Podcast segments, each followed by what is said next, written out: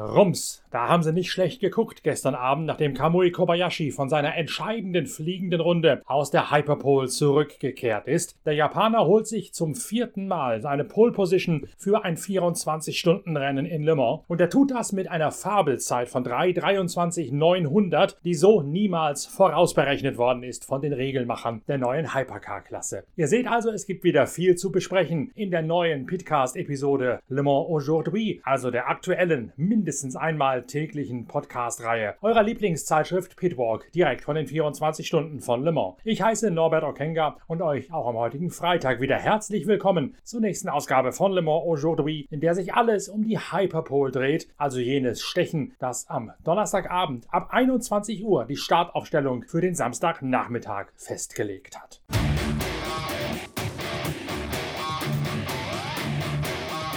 Kamui Kobayashi aus dem Toyota Werksteam hat nur eine fliegende Runde gebraucht, um seine Zeit von 3:23,900 Minuten in den Asphalt zu brennen. Und damit ist er um verträumte 6,1 Sekunden schneller als die vorausberechnete Rundenzeit für die neuen Hypercars, als der regelmachende ACO die Technikfenster für diese neue Fahrzeugklasse festgelegt hat. Es gibt ja, als treue Leser der Zeitschrift Pitwalk wisst ihr das, fünf Parameter wie Motorleistung, Aerodynamik, Hybrideinsatz und Fahrzeuggewicht, die genau definieren, was ein Hypercar der neuen Generation können muss. Und dabei ist eine Richtzeit von 3,30 Minuten zugrunde gelegt worden. Kobayashi jetzt um ein Hauseck schneller bei seiner Pole Position fürs 24-Stunden-Rennen. Dazu muss man allerdings ein bisschen einschränkend sagen, die 3,30 beziehen sich auf jene Zeiten, die nachher im Renntrim gefahren werden können. Und die sind naturgemäß langsamer, als wenn man abgetankt mit weichen Reifen und dem Messer zwischen den Zähnen auf eine schnelle Runde geht, wie Kobayashi es getan hat.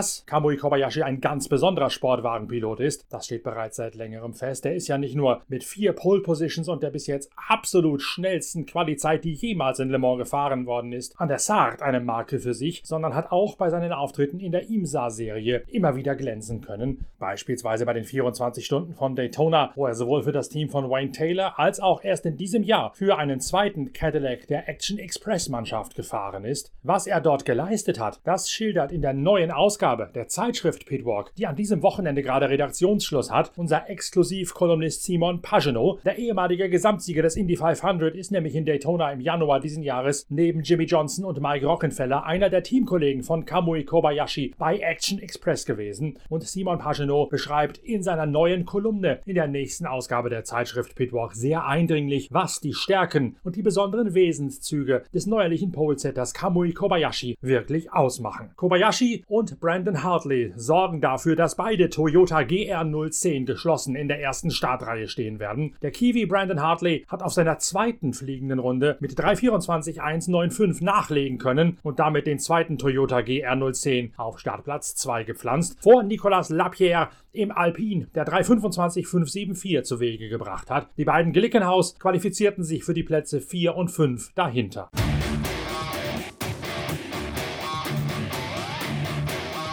Nach dieser unglaublichen Runde von Kamui Kobayashi noch einmal um 6,1 Sekunden schneller als die vorausberechnete Sollzeit dieser Hypercars ist es natürlich höchste Zeit für unsere Rubrik Live aus der Toyota Box. Und da steht Kamui Kobayashi parat. Yeah, I mean, first of all, I think uh, I'm very happy to be here, uh, especially I think uh, you know the, hypercar, which the first time we driven in the South circuit, and obviously I think having the pole position is great. Uh, you know the team had so much effort being here the fastest, the fastest on the track. Of course, they're a strong car in the race.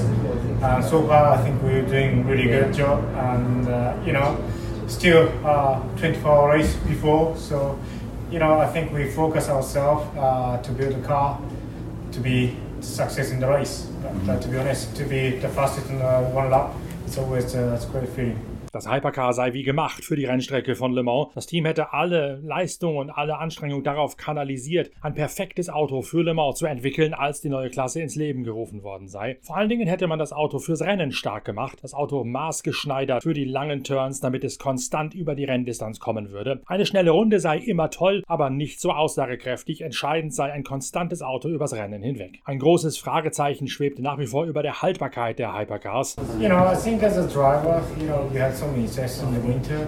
You build a car. Of course, I think this car is a brand new car. which we struggled a little bit in the beginning, but I think we adjust really well. And uh, finally, I think we're here and we had a pretty good uptime. We expect a bit slower before coming here, but I think we, when we made uh, 3 minutes 23, which is uh, I think a lot time, so I'm very happy here. Wir hätten so viel getestet, antwortet Kamui Kobayashi und am Anfang durchaus noch Mühe gehabt, aber mittlerweile hätte man sich auf das Auto eingeschossen. Die 323 seien eine sehr gute Rundenzeit, die eigentlich schon alles über das Potenzial aussagen. Er sei höchst zufrieden. Und gerade diese immens schnelle Rundenzeit sorgt am Abend in Le Mans noch für jede Menge Gesprächsstoff. Kamui Kobayashi quittiert das Ganze mit einem japanisch-sarkastischen Grinsen. So now sounds like we need to change the category again. We have to change the regulation to be slow down, I guess. Man müsse die Klasse wohl wieder neu definieren oder eine ganz neue Klasse ausschreiben, denn so schnell hätte man niemals sein dürfen.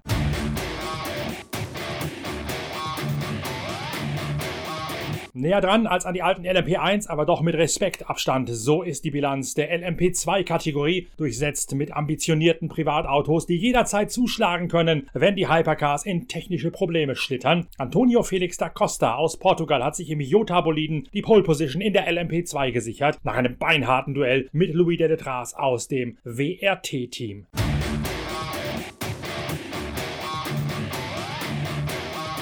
In der GTE Pro-Klasse gibt es eine handfeste Sensation. Dries Fantor im privat eingesetzten Hub-Auto Porsche 911 holt sich bei seinem allerersten Einsatz in Le Mans und in einem GTE-Auto gleich einmal die Pole-Position vor den versammelten Werksteams von Porsche und Ferrari.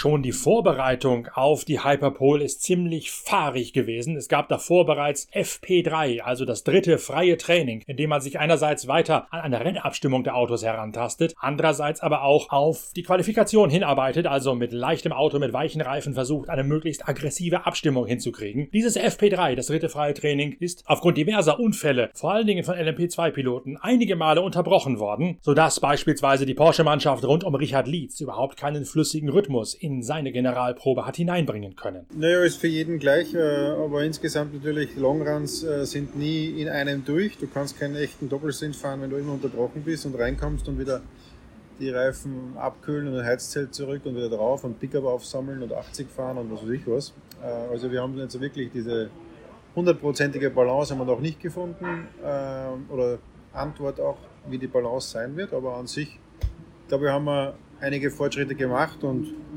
im Endeffekt trifft es alle gleich und, und wir hoffen halt, dass wir dann die Antworten richtig deuten können, die wir bekommen haben. Auch Axel Stehlich, der Einsatzleiter von Porsches WEC und Le Mans Programm, knirscht ein bisschen eingedenk der zerfahrenen Situation in diesem dritten freien Training.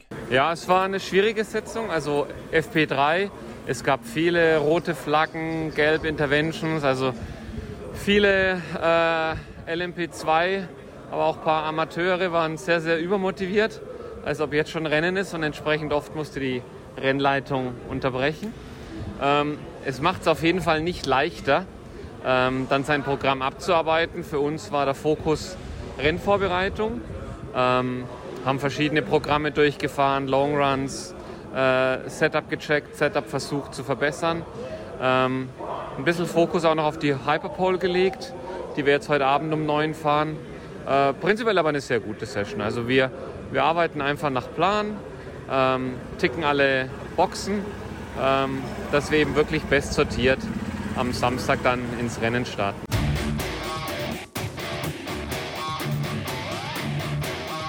Gian-Maria Bruni verliert seine beste Rundenzeit, weil er in der Ford-Schikane über die Streckenbegrenzung rumpelt und sich dabei einen Vorteil verschafft, sodass der Porsche-Fahrer seine schnellste Rundenzeit von der Rennleitung aberkannt bekommt. Bruni wird hinterher sagen, man hätte etwas an der Abstimmung des Autos verändert und deswegen hätte er sich nie so richtig wohl gefühlt und sich nie ans Limit trauen können, ohne dass genau die Gefahr eines solchen Ausrutschers passiert sei. Und kaum ist der Angriff von Gian-Maria Bruni versandet, knallt Kevin Estre in der Streckenpassage Indianapolis heftig in die Begrenzung. Die Heck Heckpartie des Autos arg onduliert. Kevin Estre sorgt für einen Abbruch mit der roten Fahne. Eine lange Pause zwecks Bergung des völlig zerstörten Werks Porsche 911 ist die Folge. Doch Kevin Estre sagte, er hätte sich vor allen Dingen auf der Bremse nie so richtig wohl gefühlt, von Anfang an keinen gescheiten Rhythmus gefunden und der Unfall sei dann eine Konsequenz dessen gewesen. Nach der neuerlichen Freigabe blieben Daniel Serra und James Calado nur noch 10 Minuten. Beide Werks Ferrari, die in der Qualifikation schneller gewesen waren als die Werks Porsche, rennen vergeblich gegen die Zeit von Dries Fantor gegen an. Der Hub-Auto Porsche 911 holt sich völlig überraschend als Privateinsatz die Pole Position in der GTE Pro Kategorie. Alex Stehlich ist der Einsatzleiter von Porsches WEC, also Sportwagen WM Team in, mit den Porsche 911 RSR. Sein Fazit nach der überraschenden Qualifikation. Ja, ähm, ein zweischneidiges Schwert des Qualifying. Also natürlich ein mega Erfolg für Hub Auto in ihrem allerersten Einsatz mit dem Dries Fantor, der das Auto vorher auch noch nie gefahren ist, unser Auto auf Pole zu stellen. Also Gratulation, ein Riesenerfolg. Für uns als Werksteam natürlich absolut nicht das Qualifying, das wir erhofft haben. Der Kevin hat einen Fehler in seiner ersten fliegenden Runde gehabt und ist dann leider in der Leitplanke eingeschlagen und konnte das Qualifying nicht fortsetzen. Äh, Jimmy mit P5 sicherlich auch nicht das, was wir wollten. Von dem her, ja, Gratulation an Hubauto, mega Job und äh, wir müssen noch ein bisschen arbeiten, Hausaufgaben machen und kommen dann am Samstag stärker hervor, als wir jetzt geendet haben.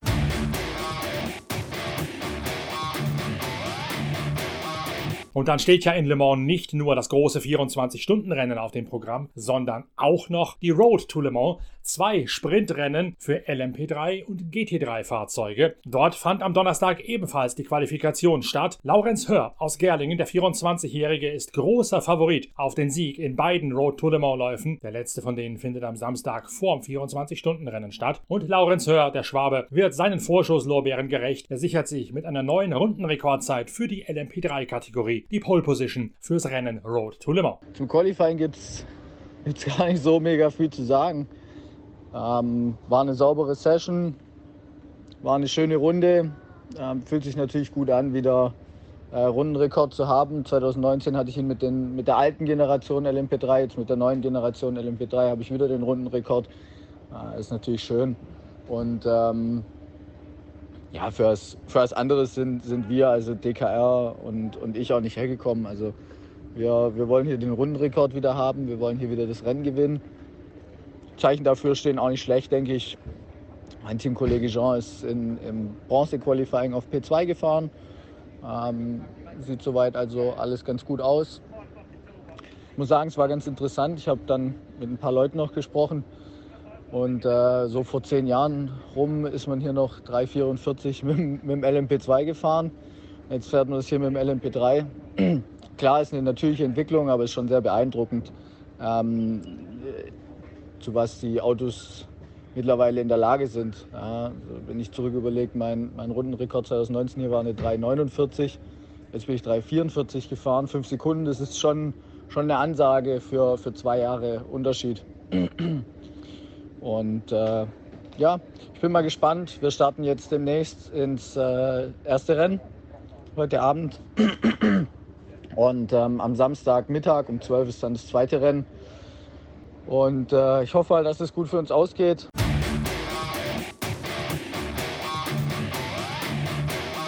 Damit seid ihr auf dem neuesten Stand vom Trainings- und Qualifikationstag des 24-Stunden-Rennens. Die nächste Ausgabe von Le Mans Aujourd'hui, die folgt schon bald mit einer Zusammenfassung allen Wissenswerten als Vorschau aufs Rennen. Wie lang sind die Turns? Wer muss wann an die Box kommen? Wer fährt welche Reifen? Welche Strategie wird gewählt? All dem werden wir in den nächsten Stunden auf die Spur gehen und dann eine große Vorschau fürs größte Autorennen Europas produzieren. Parallel dazu gibt es jetzt bereits eine Fotogalerie, die den Mythos Le Mans einfängt wie kaum etwas anderes. James Moy ist einer der Fotografen, der auch für die Zeitschrift Pitwalk und die Internetseite pitwalk.de in Le Mans unterwegs ist. Wir arbeiten mit James Moy bereits lange zusammen. Er steuert auch die Fotos für eine spektakuläre Hintergrundgeschichte in der neuen Ausgabe der Zeitschrift Pitwalk bei, die gerade an diesem Wochenende Redaktionsschluss hat. Dort werden wir nämlich eine Reportage über das harte Leben der heimlichen Helden bringen, sprich der Mechaniker, deren Knochenjob so oft unterschätzt wird im Langstreckensport. Wir haben dazu für die nächste Ausgabe der Zeitschrift Pitwalk zwei Mechanikern von Toyota Gazoo Racing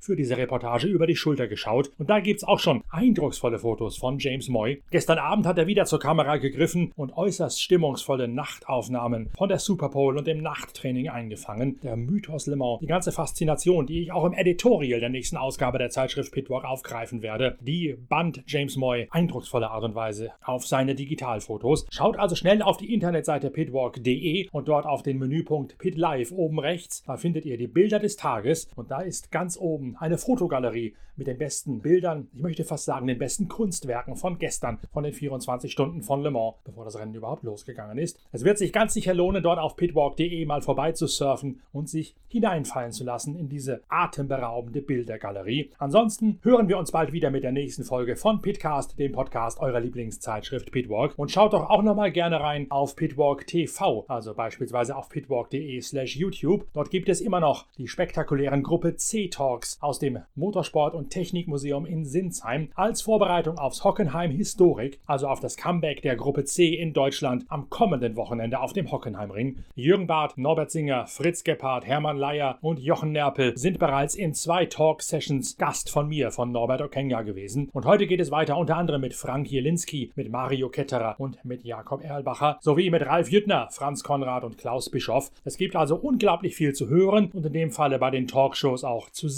Aus dieser guten alten, ja legendären Zeit des Motorsports. pitwalk.de slash YouTube ist dort euer sicherer Hafen, um die neuen YouTube-Videos von Pitwalk genießen zu können. Den großen Gruppe C-Talk in all seinen Episoden. Schön, dass ihr bei dieser Folge von Le Mans Aujourd'hui wieder unser Gast gewesen seid. Wir hören uns bald wieder mit dem nächsten Pitcast oder wir sehen uns auf dem YouTube-Channel der Zeitschrift Pitwalk, auf Pitwalk TV oder auf pitwalk.de slash YouTube. Bis dahin, tschüss, danke fürs Reinhören, euer Norbert Okenga.